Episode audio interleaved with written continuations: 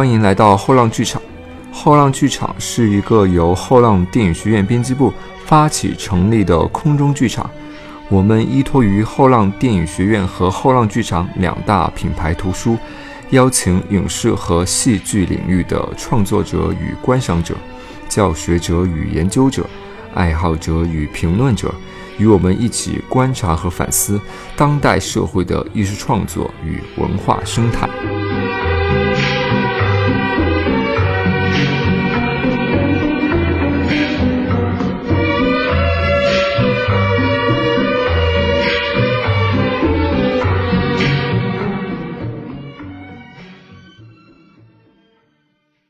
评就是现在非常火的一个词，呃，影评人也是现在关注度相当高的一个职业啊。呃，比如我们普通人，呃，去看一部电影，他可能会在这之前先刷刷淘票票，或者是啊猫眼这些购票网站的评分啊，如果评分高的话，我就看这一部。呃，如果是比较影迷的一些人呢，他可能会先去看看这个豆瓣的评分。呃，特别是现在的媒体或者是公众号，他的文章啊，就特别喜欢去带一个豆瓣儿多少多少分儿这样的一个标题啊，就好像豆瓣儿评分就是体现了这部电影的一个成色，然后再顺便刷刷这个影评，然后我再决定要不要去看这部电影。哦，最近有一个特别火的一个例子啊，就是《地球最后的夜晚》。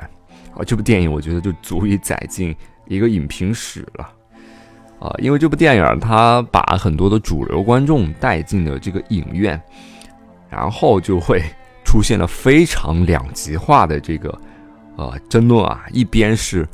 啊我看不懂这什么玩意儿啊，这些这些，另外一边就是哇你什么啊这你没看懂啊，这个这样人物分析来我给你一一说一说，然后。这就掀起了这个大众与这个艺术电影之间的一个论战啊，然后很多后面的人呢就开始看看这两边的影评，然后就开始像各自战队一样，开始了这个骂战啊，哦，足以见的这个影评啊已经扮演着越来越重要的角色，它甚至左右着呃观众对一部影片的评价，甚至进而影响到观众要不要进电影院去看这部电影儿。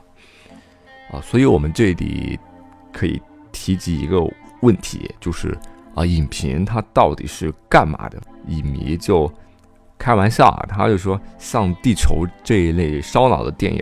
我们就应该提前给观众发好这个印钱指南，比如就是这个人物关系是怎么样的，人物和人物呃那个名字啊，什么什么。然后我们观众去带着这个印钱指南去电影院里边去找这个线索，就好像解谜一般的。如果按《电影的秘密》这本书的作者普林斯老师他非常学术性质的解释呢，啊，影评它应该叫做电影批评，啊，它不应该是直接否定一部电影好或者坏，而是应该去解读，呃，这部电影它。嗯，其他层层面的意义，然后去丰富它的这个语境，来为大家去提高这个影片的鉴赏以及以及理解的这个语境啊。那么这次我们就不不再聊这个具体的事件了啊。这里我们回到我们讲书的这个主题啊。今天我们主要是聊的是另外一种极其私人的影评啊。这本书叫做《戏缘》。它来自一位非著名的影评人黄爱玲。呃，说他非著名，主要是因为他即使是在影迷圈他的名字也是很少为人所知的啊。但是在电影学术圈他对中国电影是具有相当大的一个贡献。啊他主持了香港文化史上非常重要的一系列电影人口述史项目。啊，比如对经典影片《小城之春》女主角韦伟的采访，呃，用华文世界影评第一人啊，舒淇老师，呃，是影评人的舒淇老师，不是演员哈，啊，他就说黄爱玲是香港最优秀的电影历史研究者，啊，但我黄爱玲她自己老是承认自己是一个影迷，哦，我是因为二零一八年年初的时候，因为黄爱玲老师她去世啊，所以才知道了她啊，进而我就去找了她的书来看啊。比较可惜的是，目前大陆仅仅只出了两本她的简体版啊，一本就是《戏园》，而另外一本是诗人导演费穆。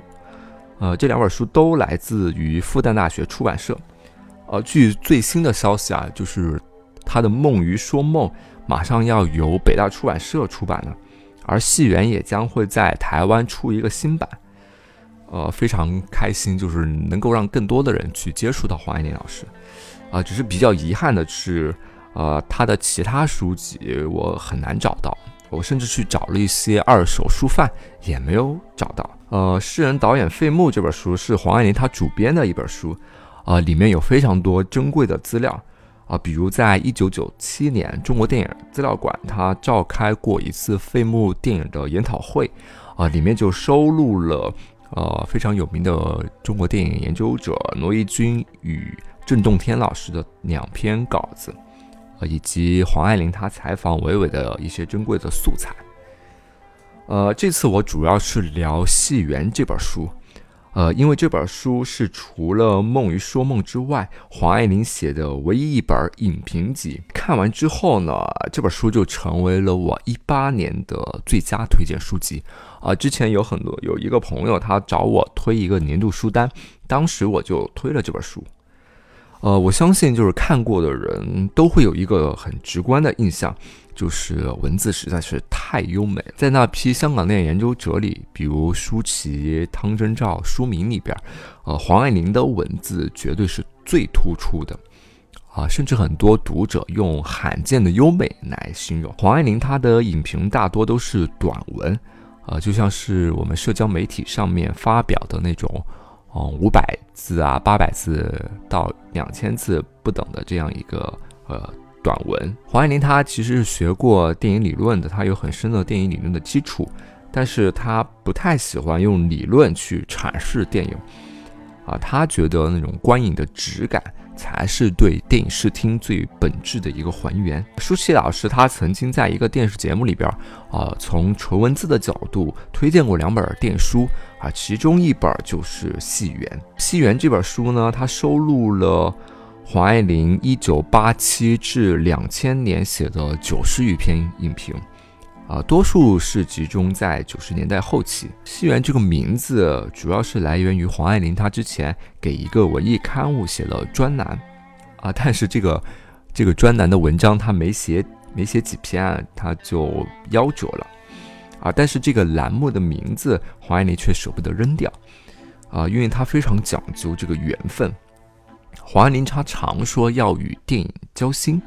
啊，他看电影就非常讲究这个缘分，啊，有时话不投机，啊，不是因为这个电影不好，只是没法亲近，所以就下不了笔，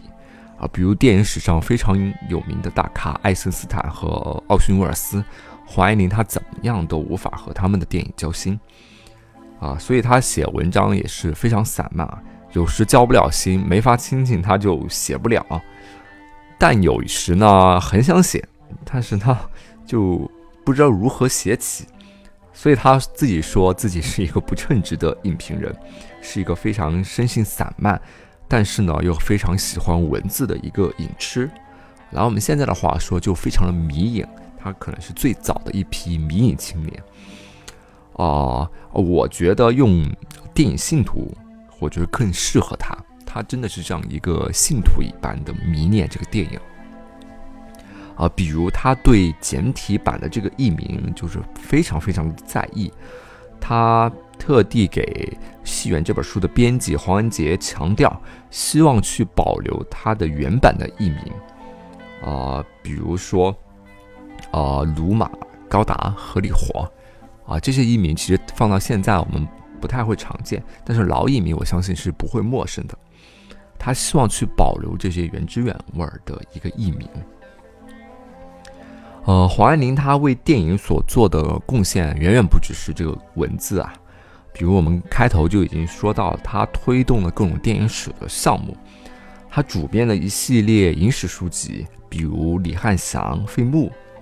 啊，他所忧虑的是电影胶片要如何保存，啊，电影的版权要如何处理，档案要如何整顿等等，就是非常非常现实性的问题。也正是因为有了黄爱玲这这些人，我们才能在后边去看到更多的电影，去发掘更多的电影。啊，他还在电影馆授徒数十年。呃，他本人因为是非常很清淡的一个性格，他与人聊起天来非常非常的温和，我觉得特别适合导师的那种形象。呃，据《西园》这本书的编辑黄文杰他回忆说，就是他每次和黄爱玲。和她的丈夫雷俊玄先生见面，啊，都会聊聊各自最近看了什么电影，然后各自分享。他每次和他们聊完天之后，都非常的心满意足。我觉得就像我们影迷啊自己在聊天的时候那种感觉一样。他真的是非常非常的喜欢电影。呃，他曾经形容就是电影就是他的红气球。呃，红气球这个说法是来自他的。随笔《梦与说梦》，啊，这这本书基本上就是讲述了他与电影之间的缘分，以及他的这个电影梦。黄爱玲是上世纪五十年代生人，然后这个《红气球》呢是一九五六年的法国电影，啊，这个电影对他来说是意义非凡。呃，他讲述了一个小男孩在上学的途中解救了缠在电灯上的那个红气球。啊，从此呢，红气球就像认定了他似的，就是日日和他相伴。但是有一天呢，其他的小孩就出于那个嫉妒的心理，把这个红气球给射破了。啊，这个小男孩就非常非常的难过。呃，正当这个小孩男孩难过的时候呢，他的窗外就出现了色彩缤纷的气球，然后把这个小男孩带到了巴黎的上空。这一画面是非常非常的经典啊！在黄爱玲她后来许多的文章与自书里边，她都用这个意象去自喻，就是啊说她和电影这个的缘起缘分。在黄爱玲中学的时候，中学之前，她都是啊由他妈妈或者他哥哥带着他去看电影，然后就在中学这一年，就在看过《法国红气球》这部电影之后。然后他开始自己去看电影啊，他自己说他是找到了他的红气球。而后来在七十年代中期的时候，黄爱玲她游学了法国，啊，她当时碰到了一间小戏院，啊，这间戏院的名字叫四百基，啊，他的朋友就在他门前帮他拍下了这张照片，他自己说非常的幸运，就是因为这个红气球始终没有离开过他自己。啊，我看着这些非常迷影的符号，真的是非常的感触。我相信大家，嗯，也能对他所写的这个缘分感同身受。这里我们就顺便说一说黄爱玲她的观影口味啊，因为她可是极其的爱憎分明啊。她对自己喜欢的电影非常非常喜欢，对自己没办法交心的电影也是下不了笔啊。在黄爱玲她的观影天地里边，她自己说她有两个桃花源。啊，我相信你很多影迷对这两个时代也会有各自的一个情感记忆。啊，一个是三十年代的上海，啊，一个是六十年代的巴黎。啊，前者是属于非常纯粹的想象啊，因为我们都没有经历过那个时代，只能通过啊老电影儿或者是长辈们的这个记忆。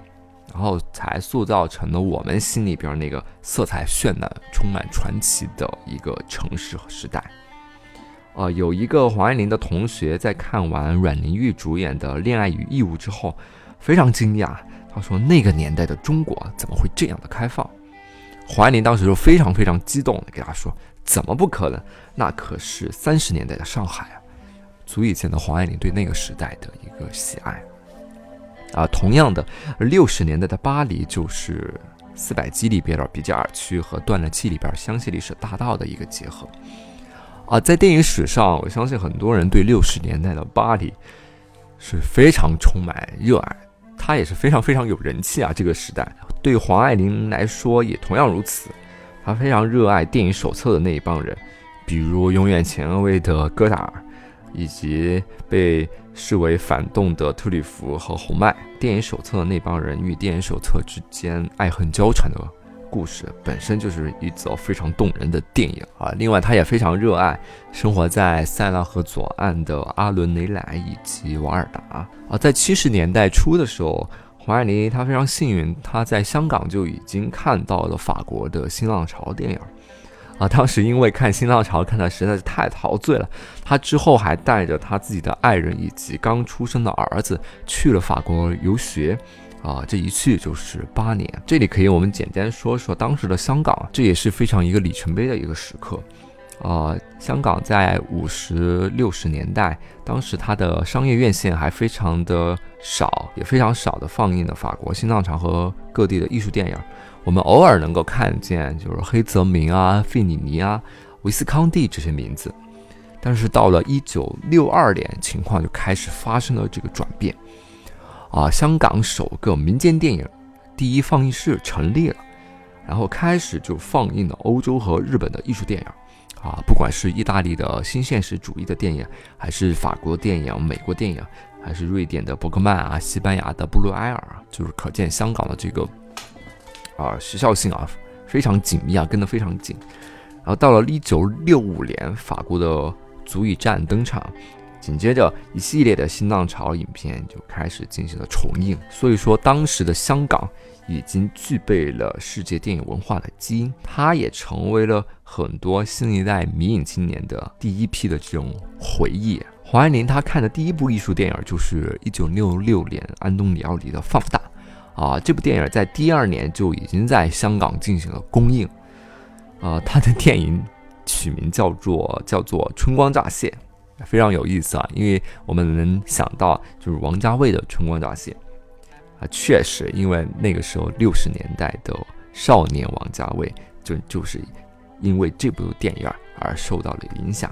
随后把自己的这部电影也就叫做了《春光乍泄》。对新浪潮的痴迷，我们在《西园》这本书里边就很直观的就能感受到。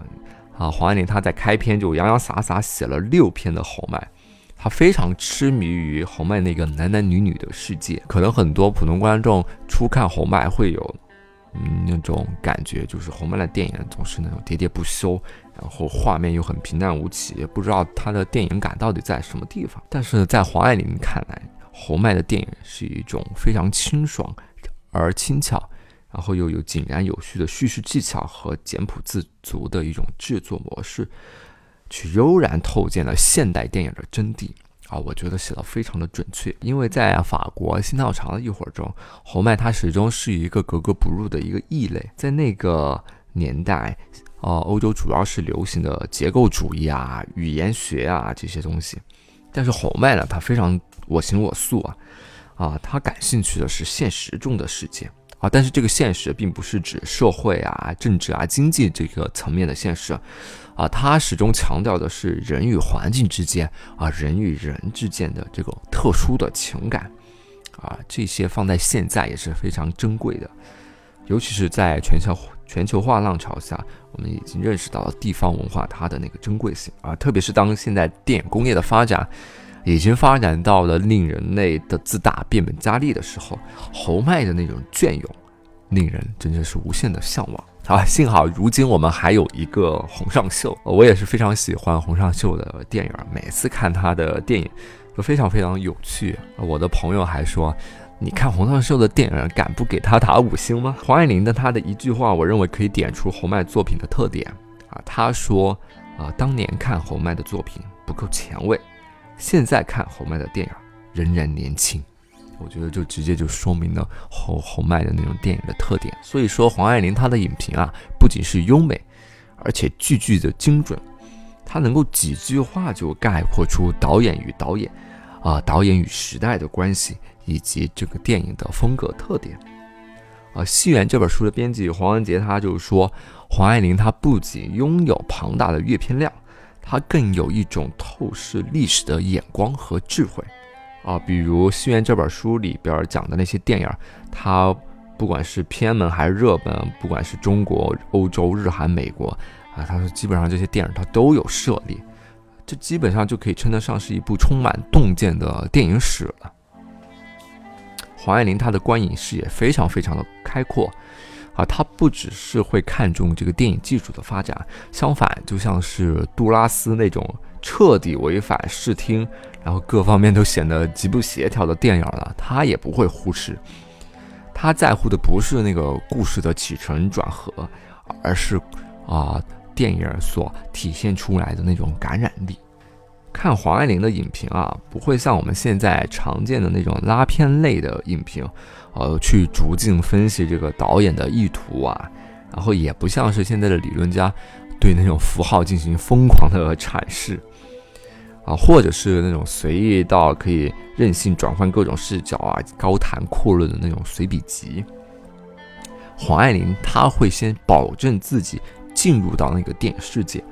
然后以一种非常飞鸟般的视角游走在这个电影世界的每一个地方、每一个人物身上，最后呢，他会选择性的跳进跳出，以一种我觉得是非常电影技巧的那种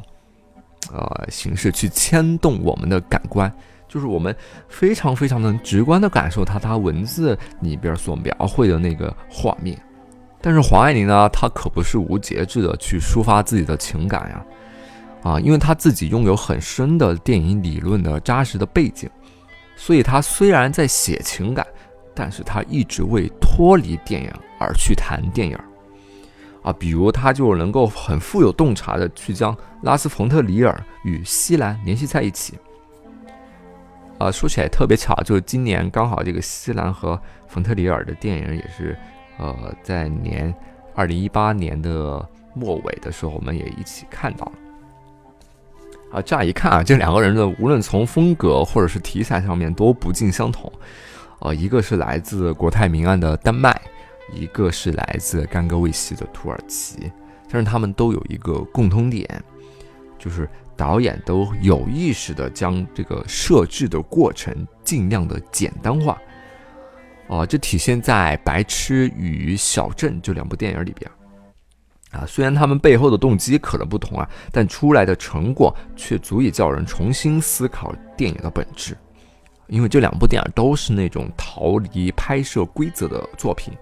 哦，白痴就是由教条九五的一次实践，冯特里尔用的一种极其粗糙的拍摄方式，啊，一群人上街拍电影，他毫不避讳这个穿帮的那个镜头啊。